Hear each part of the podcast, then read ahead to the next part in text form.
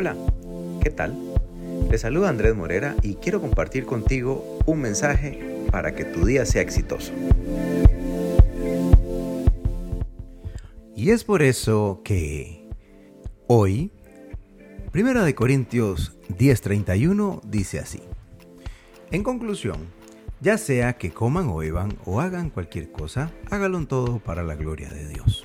¿Qué significa vivir para la gloria de Dios? ¿Es necesario que abandones tu vida normal y te vayas a vivir para siempre en el templo para orar, ayunar todos los días? No. La vida cotidiana puede reflejar también la gloria de Dios. Lo que nos marca como cristianos es la forma en cómo vivimos cada día.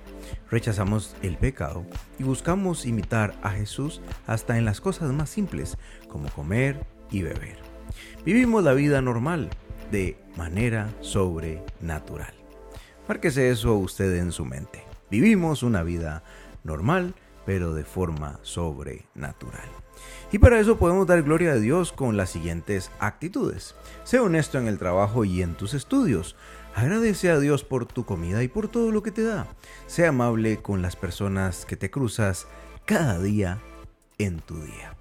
Señor, enséñame por favor a ser más como Jesús, ser como Él en mi vida. Muéstrame cómo puedo reflejar la luz de Jesús en todo lo que hago. Quiero darte la gloria a ti con mi vida. Amén. Bueno, y de esta forma cerramos esta semana con el título que se llama Haz todo para la gloria de Dios. Te invito a compartirlo.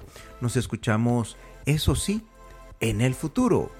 En estos días vamos a mandar este, solo el texto y no vamos a poder grabar por unos días. Pero bueno, nos escuchamos en el futuro y chao chao.